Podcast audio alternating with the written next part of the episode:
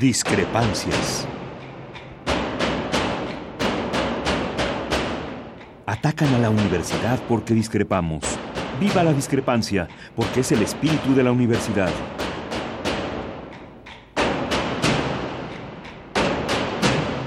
Martes de Discrepancias. Conduce Miguel Ángel Velázquez.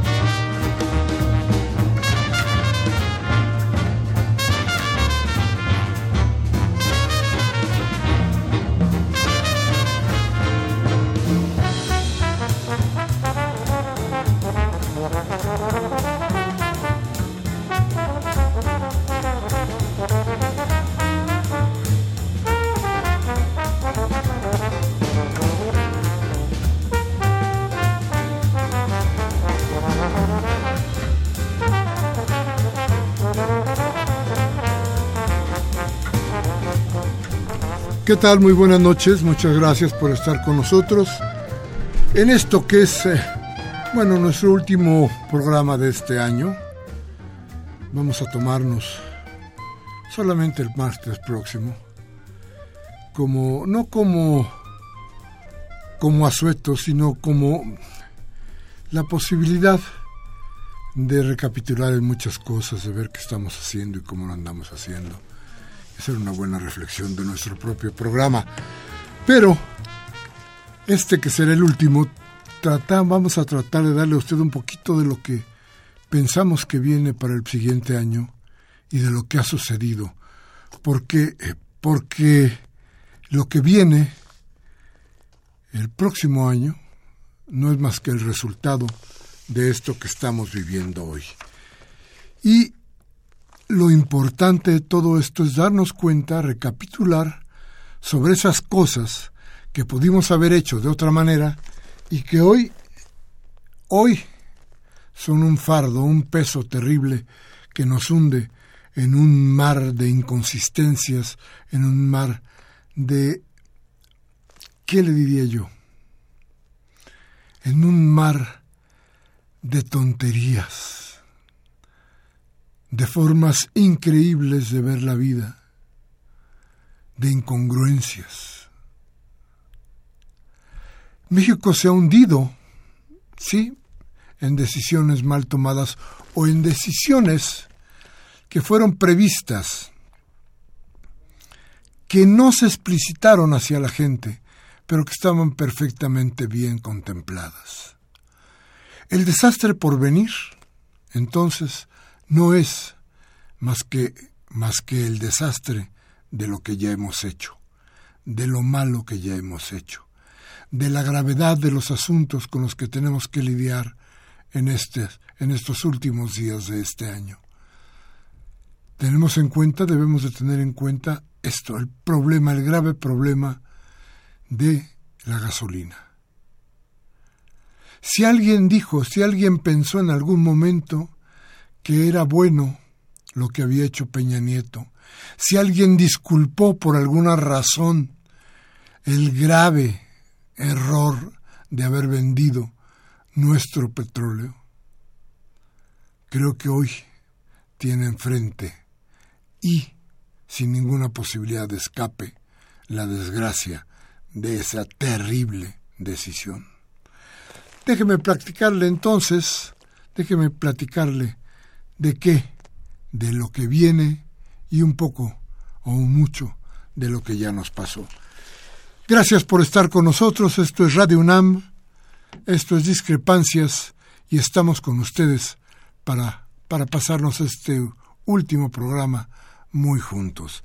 Nuestros teléfonos en cabina 5536 8989 y el ADA sin costo 01850 52 688. Vamos a un corte y regresamos con usted.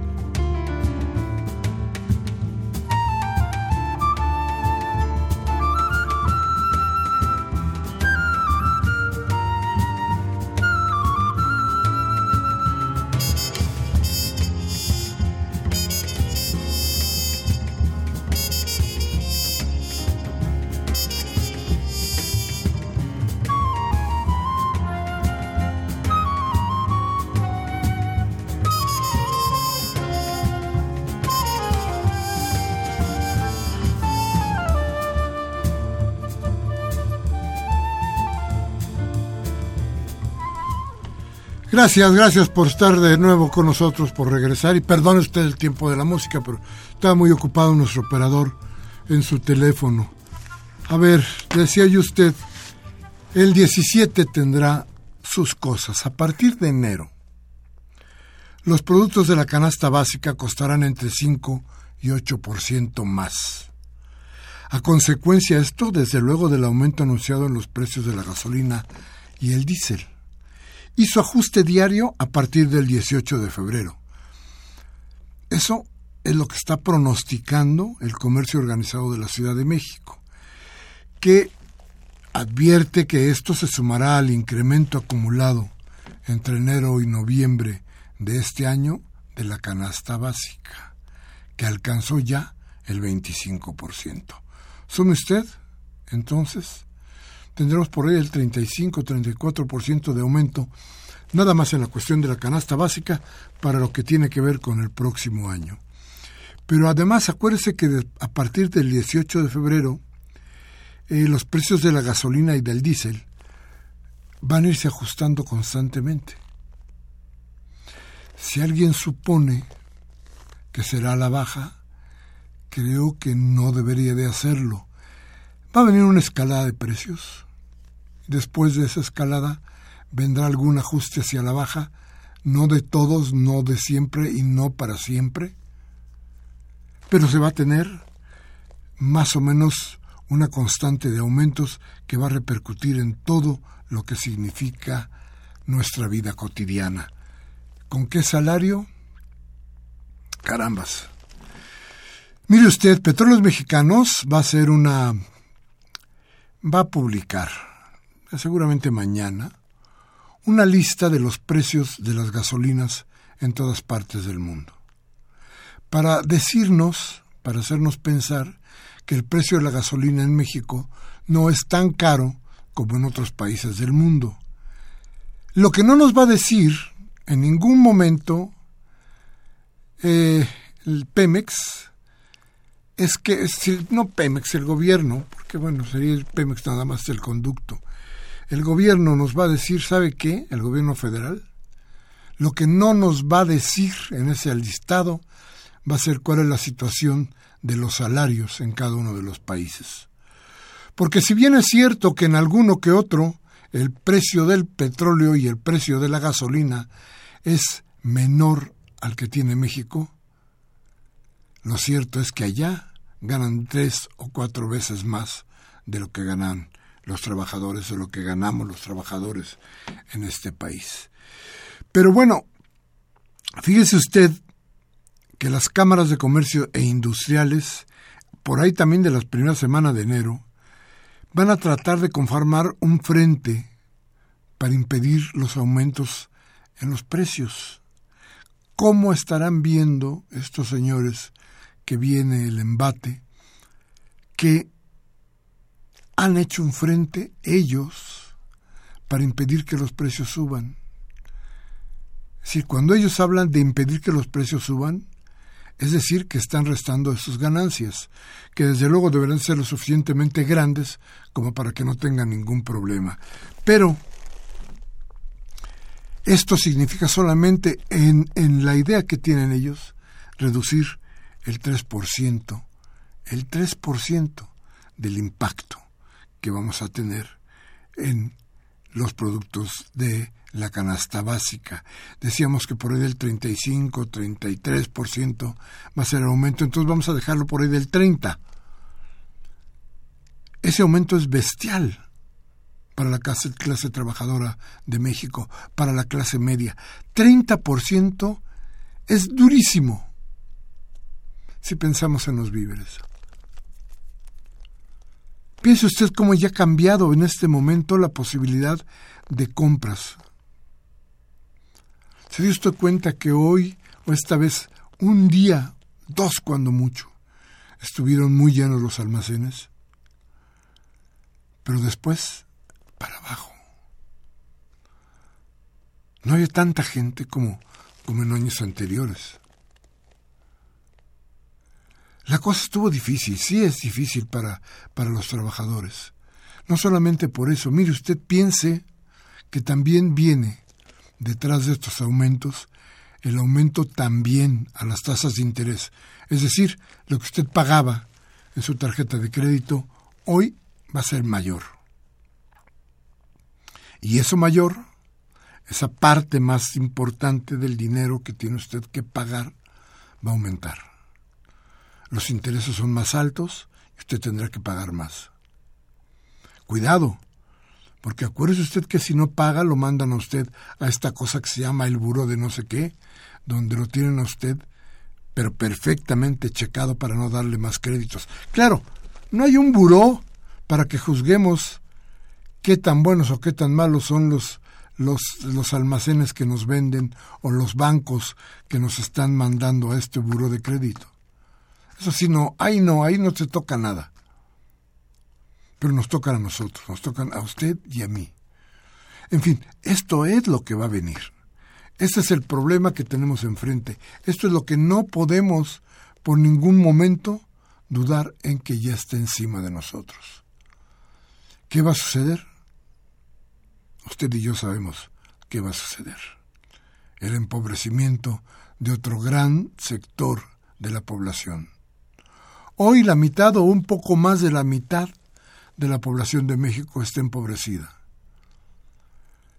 ¿Cuánta gente quedará sin ser pobre al final del sexenio?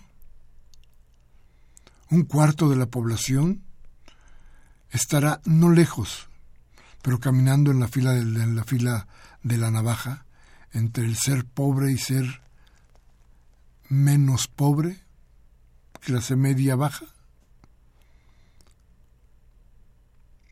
¿Cuánta gente va a quedar de aquel lado? ¿Cuántos más se sumarán a la pobreza? ¿Cuántos más a la pobreza extrema? ¿Servirán de algo todos los servicios sociales que se han inventado los gobiernos en los últimos años para dar desde comida hasta techo por algunos días a los indigentes, a los más pobres? Creo que el panorama no es nada halagüeño, pero creo que hay alguna posibilidad de hacer las cosas mejor, siempre que exista conciencia clara de que esto sí se puede cambiar. ¿Cómo? El voto manda. Vamos a un corte y regresamos de inmediato. Nuestros teléfonos 5536 8989 y el ADA sin costo 01800 5052 688. Vamos al corte y regresamos.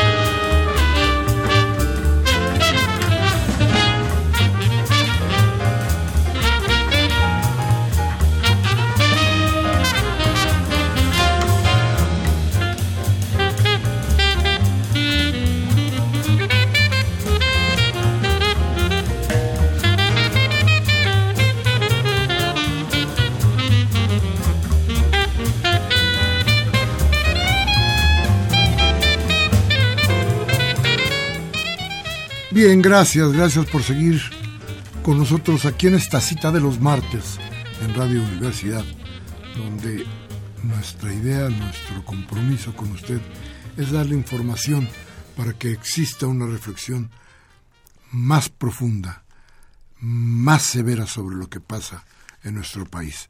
Bueno, pero le decía a usted, le decía, y esto téngalo usted en cuenta, que nuestros teléfonos son el 55 36 8989 y el 01 850 52 688. Le decía que lo que sucede hoy y lo que ya vimos que puede venir para el año que viene, desde luego se finca en lo que sucedió durante todo este 2016. ¿Cómo empezamos el 2016? ¿Usted se acuerda? Bien, el 3 de enero, en Morelos, se hablaba ya del asesinato de la alcaldesa de, de Temisco, Gisela Mota. Se decía que era un mensaje para que las autoridades municipales no aceptaran el esquema de coordinación de seguridad de mando único. Esto que usted acaba de oír y que está todavía en pleito y que el señor Cuauhtémoc Blanco dijo que no estaría de acuerdo con hacerlo. Esto, esto que todavía estamos viviendo, se dio entonces, el 3 de enero del 2016, de este año, que después, cinco días después, una semanita después, Peñanito nos anunciaba, anunciaba con mucho bombo y platillo que se había recapturado al Chapo Guzmán. Dijo, ¿se acuerda usted? Las palabras fueron misión cumplida. Lo tenemos.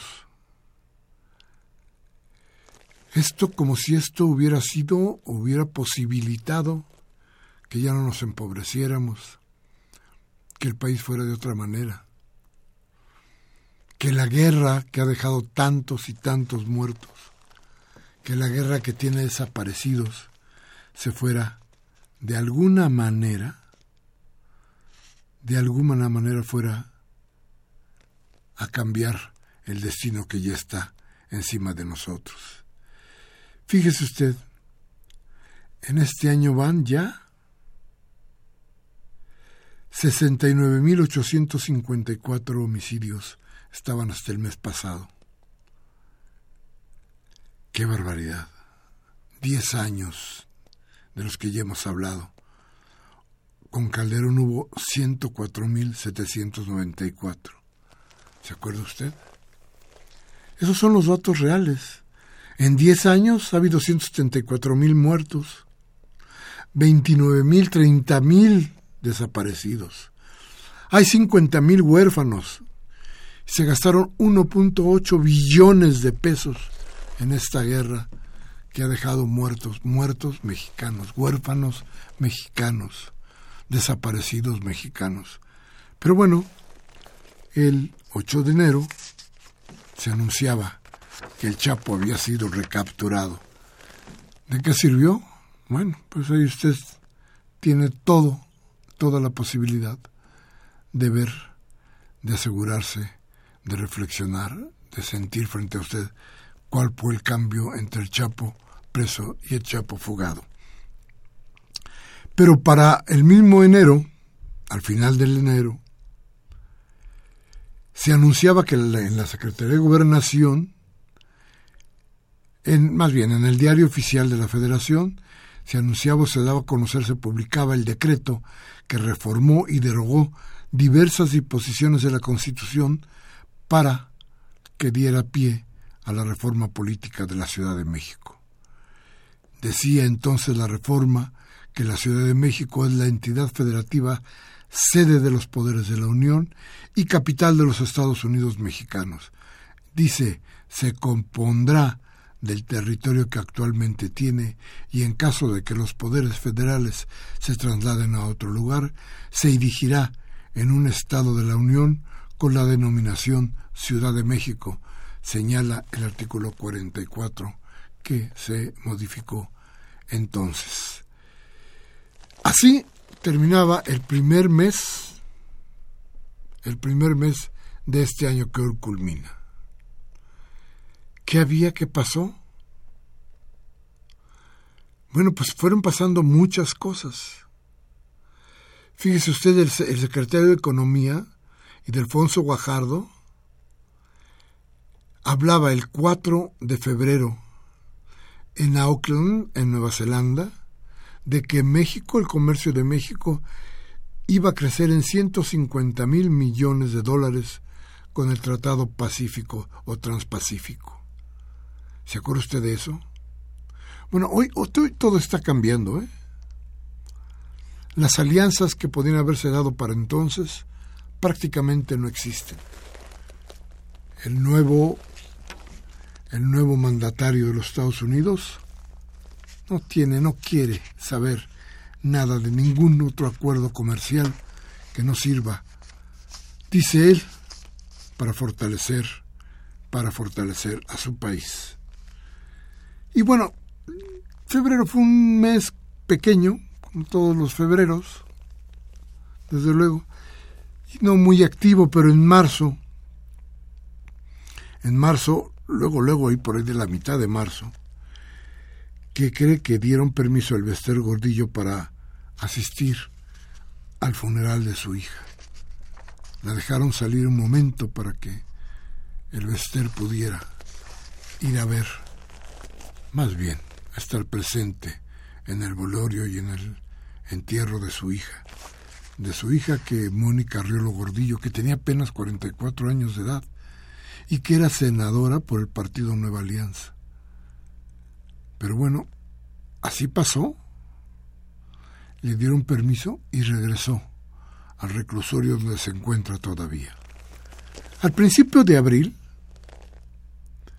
una filtración masiva de documentos que se dieron a conocer desde el, domingo, ese domingo 3 de abril, expuso los activos financieros de líderes y personalidades de todo el mundo en paraísos fiscales, incluidos 12 actuales y ex mandatarios.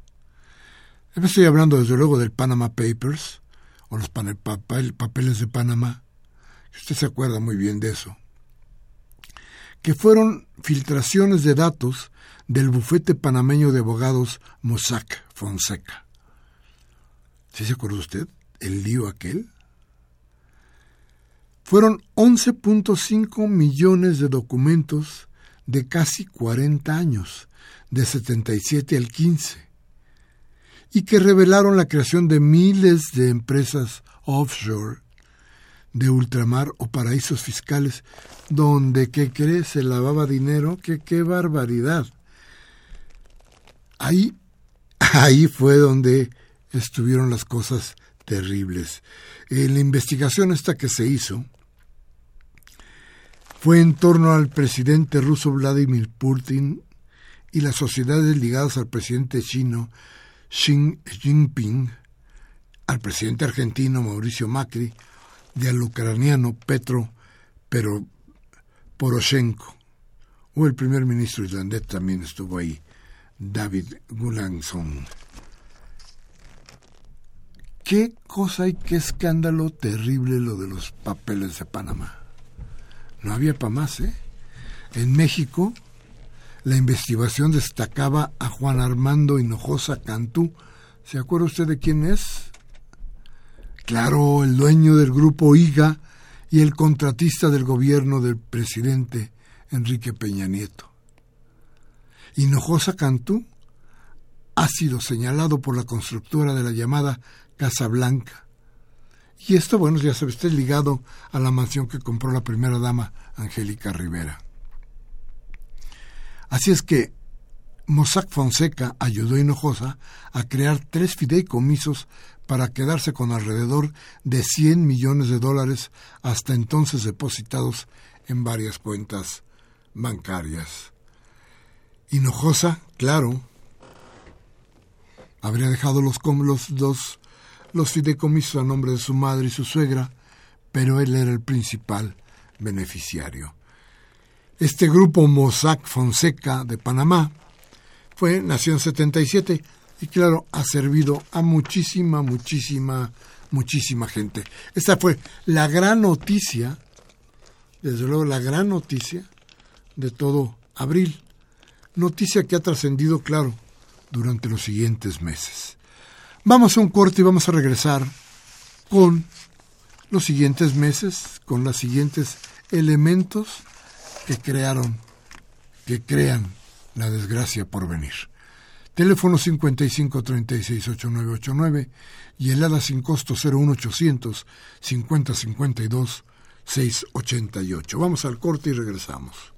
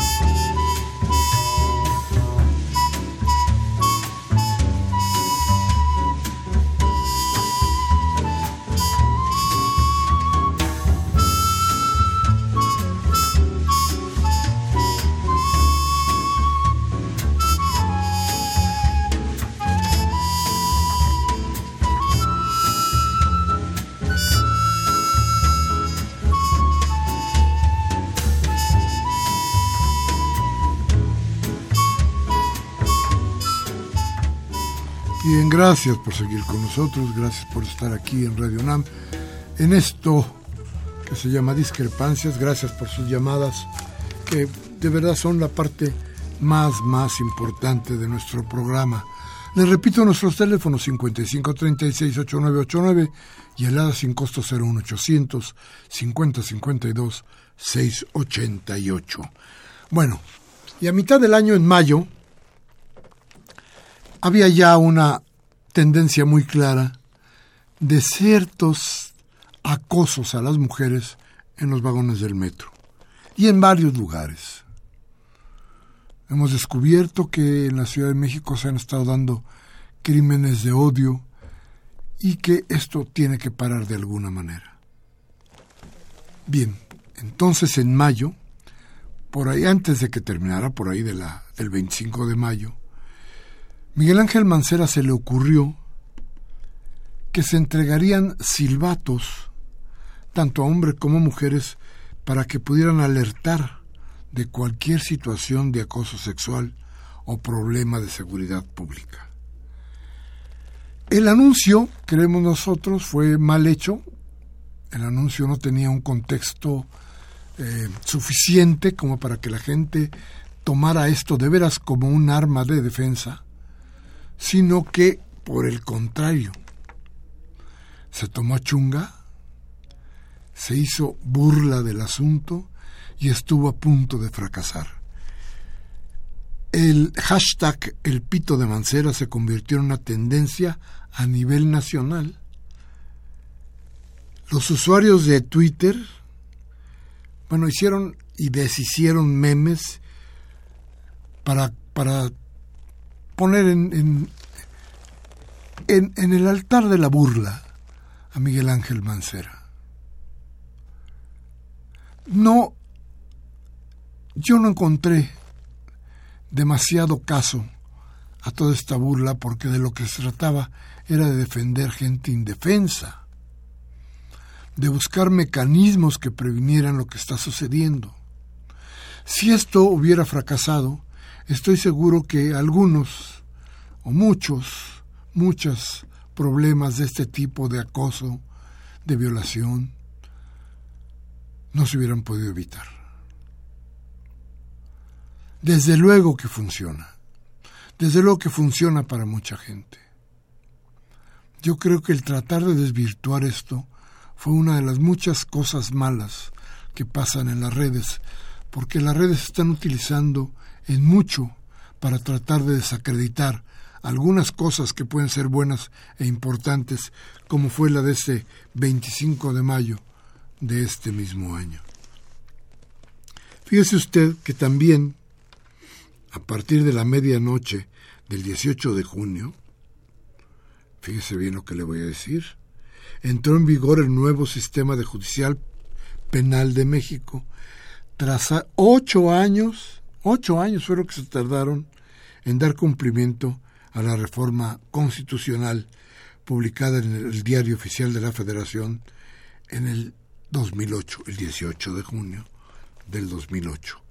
Ocho años después, que no, bueno, de cualquier manera, la medida parece que no ha funcionado lo suficientemente bien y que tenemos problemas desde luego con este con este este grave con esta esta forma de tratar de hacer justicia. Y luego llegó el 19 de junio. Tendríamos que parar aquí porque entonces todo México esta parte de México que no son regularmente los señores que tienen micrófonos en las estaciones de paga y que se encargan de defender cualquier acción, la que sea, siempre que convenga a sus intereses. 19 de junio, Nochistlán. El movimiento magisterial contra la reforma educativa protagonizó un enfrentamiento con las fuerzas federales. Y ahí, en Nochistlán, Oaxaca, hubo seis muertos, 53 civiles, 55 policías lesionados, 21 detenidos. Los enfrentamientos aquellos estallaron cuando los policías desalojaron a los maestros de la sección 22 de la Coordinadora Nacional de Trabajadores de la Educación que bloqueaban distintos puntos de la región del istmo de Tehuantepec en protesta contra la reforma educativa y por el arresto que se había hecho de sus líderes que estaban entonces en prisión. Y luego no querían y no quieren que vengan a marchar a México. Y luego no quieren que existan las protestas.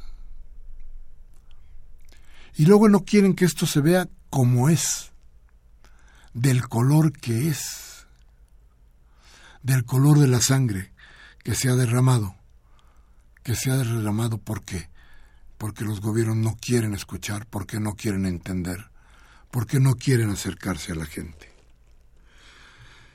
Después, bueno, ahí, ¿qué le digo? Julio fue un mes en donde pasaron cosas más o menos interesantes pero una de ellas fue que Peña, el 19 de julio, pidió perdón por la Casa Blanca, pero dice que no fue nada ilegal. No, no, pues seguramente no fue ilegal. Este, ¿qué hacen? Pues sí, si le regalan a uno pues, todo lo que le regalan al señor, bueno, pues dice, él no tiene problema, le pidió perdón a la gente. Les dijo, les reitero mi sincera y profunda disculpa por el agravio y la indignación. Y dice, bueno, planteó que todo se llevó a efecto conforme a derecho. No, nadie duda, nadie duda que fuera ilegal. Yo creo que no es legítimo, que no es lo mismo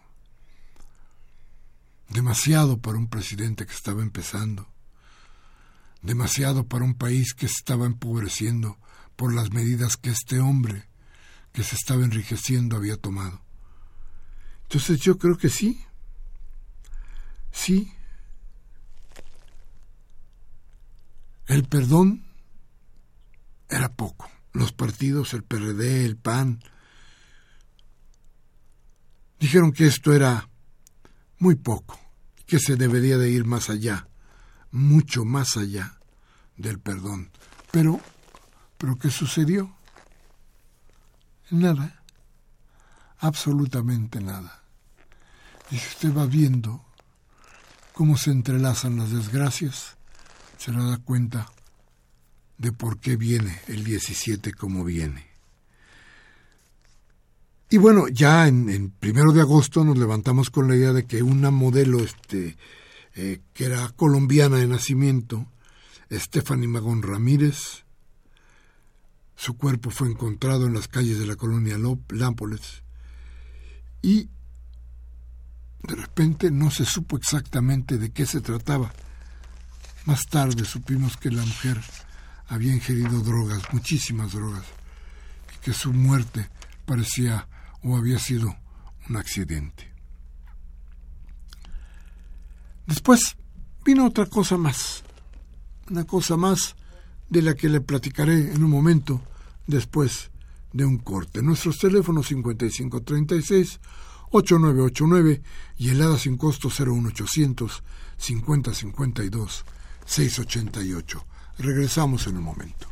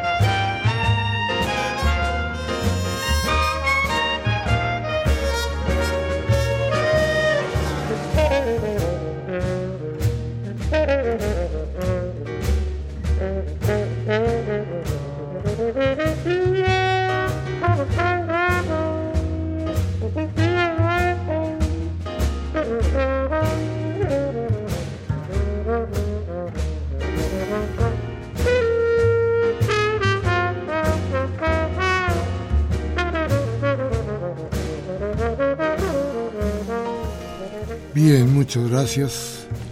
Como siempre, como siempre es un placer platicar con ustedes, armar nuestras ideas, conjugar nuestras ideas y buscar horizontes mejores para nuestro país. Los teléfonos otra vez en cabina 5536 8989 y el A sin costo 01800 5052 688.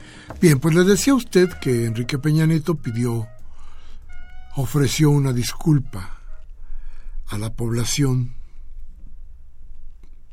por ahí de, de julio y casi un mes después el equipo de investigación de Aristegui, Aristegui Noticias se llama, Carmen Aristegui lo dirige, Carmen Aristegui la periodista, este equipo de investigación que cree que descubre que hay plagio en la tesis profesional de Enrique Peña Nieto.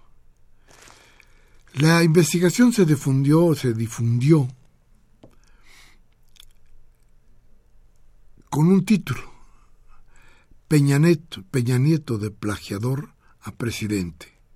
Y ahí se detallaba que para obtener el, el grado de licenciado en Derecho por la Universidad Panamericana, esta del Opus Dei que ahora se anuncia en Televisa, en 1991 Peña presentó una tesis titulada El presidencialismo mexicano y Álvaro Obregón. Los periodistas de Aristegui hicieron una búsqueda para comparar el, el contenido con otras obras en la materia de ciencia política y encontraron que, cuando menos en 197 párrafos de 682 que tiene el texto, hubo, se copiaron, sin referencias claras, las fuentes que daban origen a esos textos. Uno de los datos que más se destacó es que la tesis de Peña Nieto copió al menos 20 párrafos textuales de una obra del expresidente de México, Miguel de la, de la Madrid. ¿Se acuerda usted de Miguel de la Madrid? Que gobernó de 82 a 88. ¡Qué barbaridad! Bueno, pues vea usted por qué le decía lo que le decía. Y en septiembre viene Trump, invitado por Luis de Videgaray, o por, vamos a decirlo claro, por, por los políticos mexicanos, por la esfera de poder en México, y se le viene el cielo encima, no solamente a Peña, sino también a Videgaray, que tiene que abandonar su cargo frente a la terrible idea de que, de de que Trump no era desde luego bien recibido en nuestro país después de haber insultado a nuestros connacionales a todas horas y en todo tiempo, después de haber dicho que no los quería en su país y que él iba a levantar la que usted acuerda, el terrible muro, que dijo que íbamos a pagar los mexicanos, no ellos, los mexicanos. Y después de todo lo que se dijo de Trump, pues Videgaray lo invitó. ¿Y qué cree usted para que vea que sí hay congruencia en este gobierno?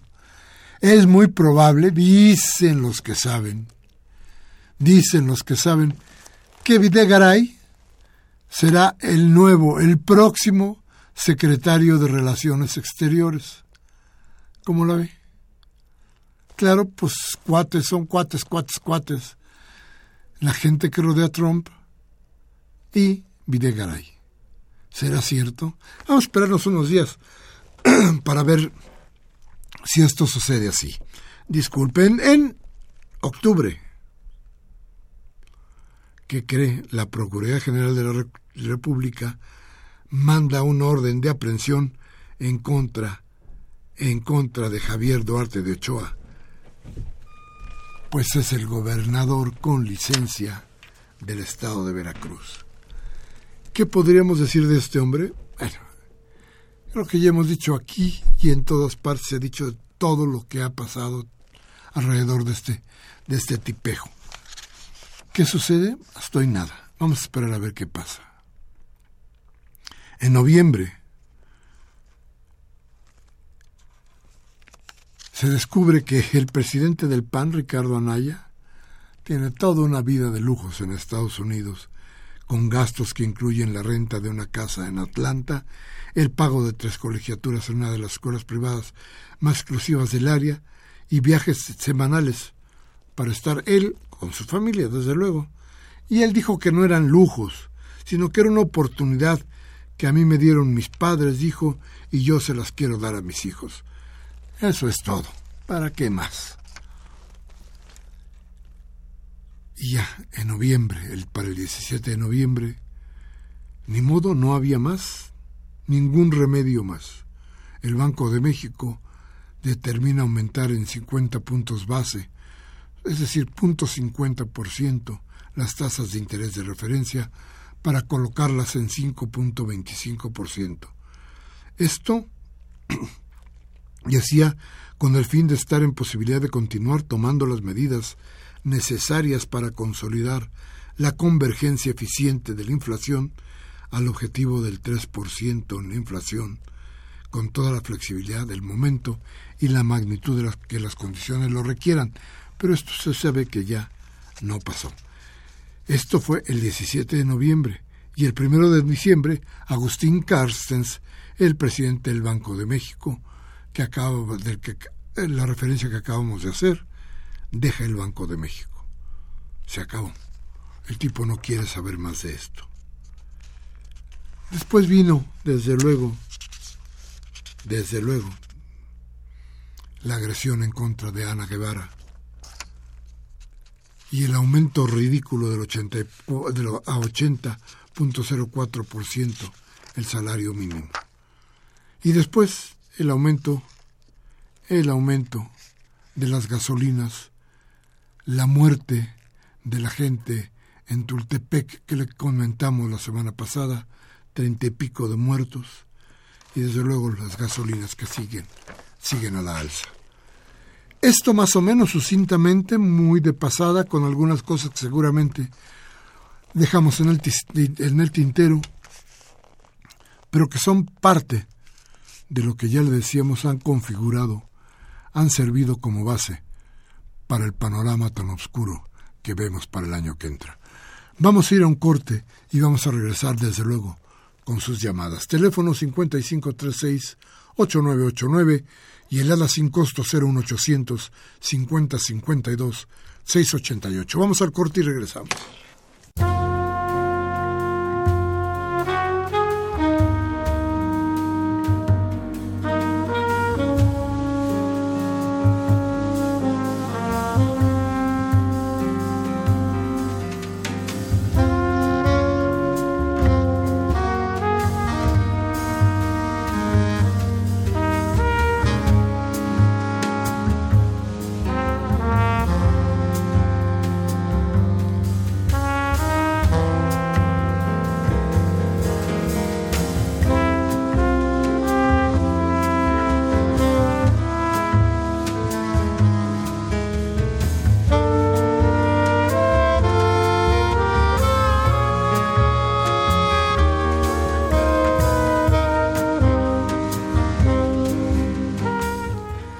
Gracias, gracias por seguir con nosotros. Bien, yo creo que este año yo quiero agradecerles, quiero agradecerles muchísimo que hayan, que hayan estado aquí. Que se hayan sentado frente a sus radios y hayan estado dispuestos a escuchar todo lo que dijimos durante todo este año en este programa. La importancia de la reflexión, que planteamiento fundamental de discrepancias, que es la forma en la que tratamos de estar con usted en la reflexión, es, decía yo, el objetivo, la idea por la que hemos tratado de que usted siga frente a su aparato de radio.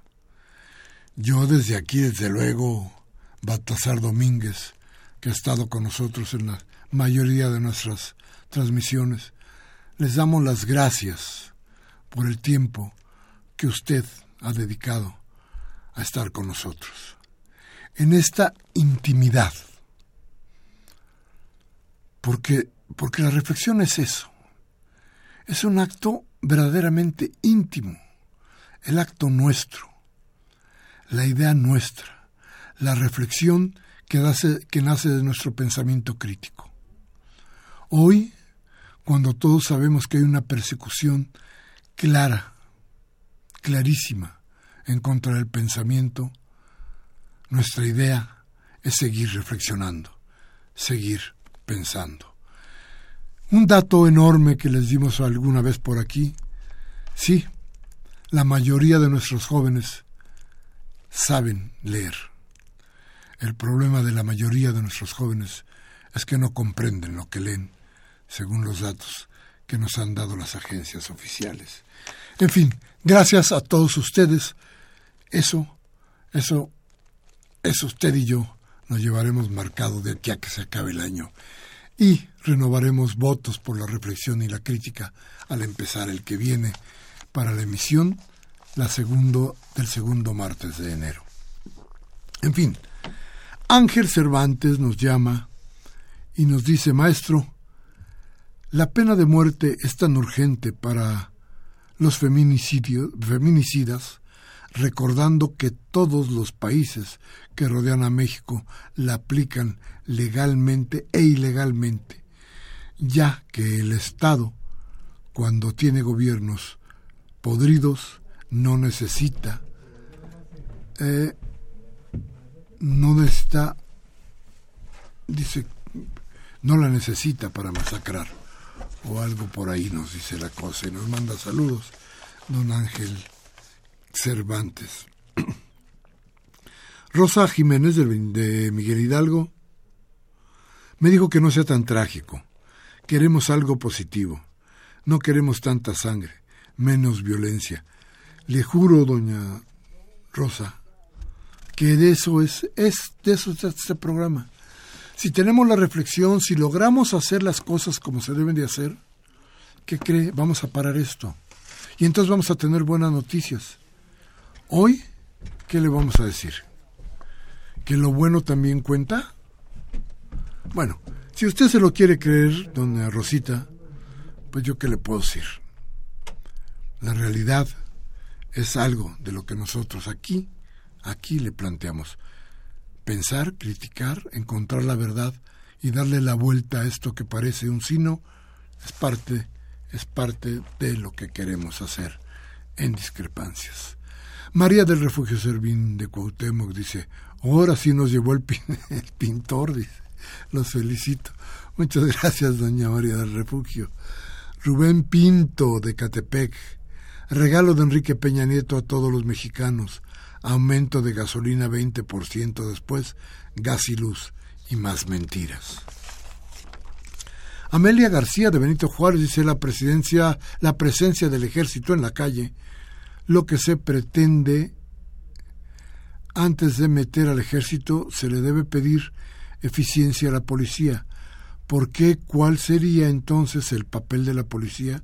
¿De qué nos sirve si da igual que si de igual forma nos cuesta tanto. Eh, bueno, mire, déjeme decirle, doña Amelia, cuál es la idea que quiere manejar el gobierno para tratar de disculpar esta presencia legal del ejército, porque hoy es ilegal la presencia del ejército en las calles de todo el país. ¿De qué se trata? De decir, vamos a tomar un tiempo para que nuestras policías puedan ser capacitadas para la guerra, esta guerra contra el crimen organizado, que no tiene fin. Entonces, esa es la manera que ellos quieren tratar de, de disculpar, argumentar a favor del, del quehacer del ejército. No, no hay ninguna, ninguna posibilidad de disculparlo el ejército debe estar en los cuarteles y la policía hacer el trabajo preventivo que debería hacer. Abel Guerra, de Venustiano Carranza, dice en un programa pasado, yo dije que las reformas estructurales de Enrique Peña Nieto de llevarse a la práctica condenaban a los mexicanos a la más formidable de las miserias. El tiempo, desgraciadamente, me ha dado la razón. Tiene usted la razón, doña don Abel. Rebeca Mendoza de Milpalta dice, creo que sentenciamos... A ver, creo que dice... Ah, a ver si nos, nos dicen ahorita que, que más o menos... Pero mientras déjeme ir con la señora Cárdenas de Naucalpan. Dice, lo felicitamos por todo el año. El 17 debe ser a como dé lugar nuestro año patriótico, de recuperar nuestro, nuestro país. Las reformas, decretos y la constitución de la Ciudad de México son inconstitucionales, o sea, ilegales. Muchas gracias, doña la señora Cárdenas, y muchas gracias a don Manuel Munguía de Iztapalapa. Dice que hoy no solamente han vendido nuestra patria, sino que se han entregado, han entregado nuestra seguridad a otros para asegurar sus ganancias, sin importar ya nada, ni el mercado interno, mucho menos nuestras vidas, lo cual culminó con la venta del petróleo. Esos son los neoliberales, los verdaderos antiliberales de un sistema de vida atroz e infame ¿Verdad, señor Peña y gabinete? ¿Verdad, Congreso de la Unión? Creadores de un reformismo fascistoide, bola de serviles, hijos de María, dice Manuel Munguía. Fernando López de Naucalpa dice, nos congratulamos por la decisión del Consejo de Seguridad de la ONU por estar en contra, en contra de la invasión del ejército israelí en territorios palestinos. Por fin, una buena noticia. Muy bien, don Fernando. Y creo que este tema vamos a tenerlo que abordar en algún momento porque es crucial para la seguridad del mundo. ¿eh? Bueno, Luis Medina dice, el mundo, en el mundo decir político es decir mentiroso. Otro gasolinazo, otra puñalada. En México decir político, decir súper mentiroso y ratero saludo, los felicito por... Muchas gracias, don Luis. Muchísimas gracias. Dice Jaime Rojas de Tlalpan, todas estas trampas de los gobernantes y burócratas logran que la población pague muy caro la inflación que se va a generar. Por lo tanto, una forma de abatir esta corrupción es no yendo a votar. Mire, don Jaime, déjeme decirle que yo estoy totalmente de acuerdo con su indignación. Absolutamente de acuerdo, pero déjeme decirle que no tenemos otra forma de cambiar el destino. Si no votamos para cambiar esto, si no votamos para hacer que esto se detenga, ellos, quienes tienen el poder hoy, van a seguirlo haciendo. Y esto va a continuar. Entonces, no, creo que la única forma la única forma real de hacer que esto cambie es eso, yendo a votar. Déjeme decirle y déjeme platicarle, ya lo haremos en algún programa de análisis. Hemos propuesto en el constituyente una cosa que se llama voto efectivo, que a lo mejor sirve para cambiar esto, pero ya lo platicaremos entrado el año. Dice Jaime Rojas de Talpan, todas estas trampas de los gobernantes y burócratas logran que la población... Ah, bueno, esta es la que ya decíamos de don Jaime Rojas. Eh, dice Dacio Franco, de Otumba, en el Estado de México, con el nuevo aeropuerto están avanzando los centros, los qué, los cerros, tal vez sin un estudio de impacto ambiental. Están arrasando los cerros, dice, tal vez sin un estudio de impacto ambiental y destruyendo las redes de drenaje y las calles con el tránsito de los camiones con sobrepeso. Tema importante que vamos a, tratar seguramente. Sofía López de Venustiano Carranza, gracias. En lo personal me siento afortunada por escuchar. Muchísimas gracias, doña, doña Sofía. Y también para usted un magnífico año. Y nos quedamos con la llamada hace un rato que no podíamos leer muy bien de Rosa Mendoza de Milpalta. dice, creo que sí estamos en pánico. No ganaremos nada. Coincidimos, antes de todo, nuestra salud. Digamos no a la Coca-Cola y demás productos chatarra y así podremos combatir un poco la cresta de enero. Bien, son las nueve de la noche. Se acaba Discrepancias, hoy 27 de diciembre del 2016. Regresaremos el 10 de enero, 10 de enero del 17. Pero por mientras, a nombre de Miguel Ángel Mendoza en los controles técnicos, de Christopher Escamilla en la asistencia de producción, de Baltaxar Domínguez en la producción y en la mía propia, Miguel Ángel Velázquez, les deseamos, como sea, una mejor lucha, una lucha más efectiva y un mejor año para el que viene. Por lo pronto, desde aquí un abrazo, un saludo y los mejores deseos para su reflexión. Hasta el próximo año. Gracias.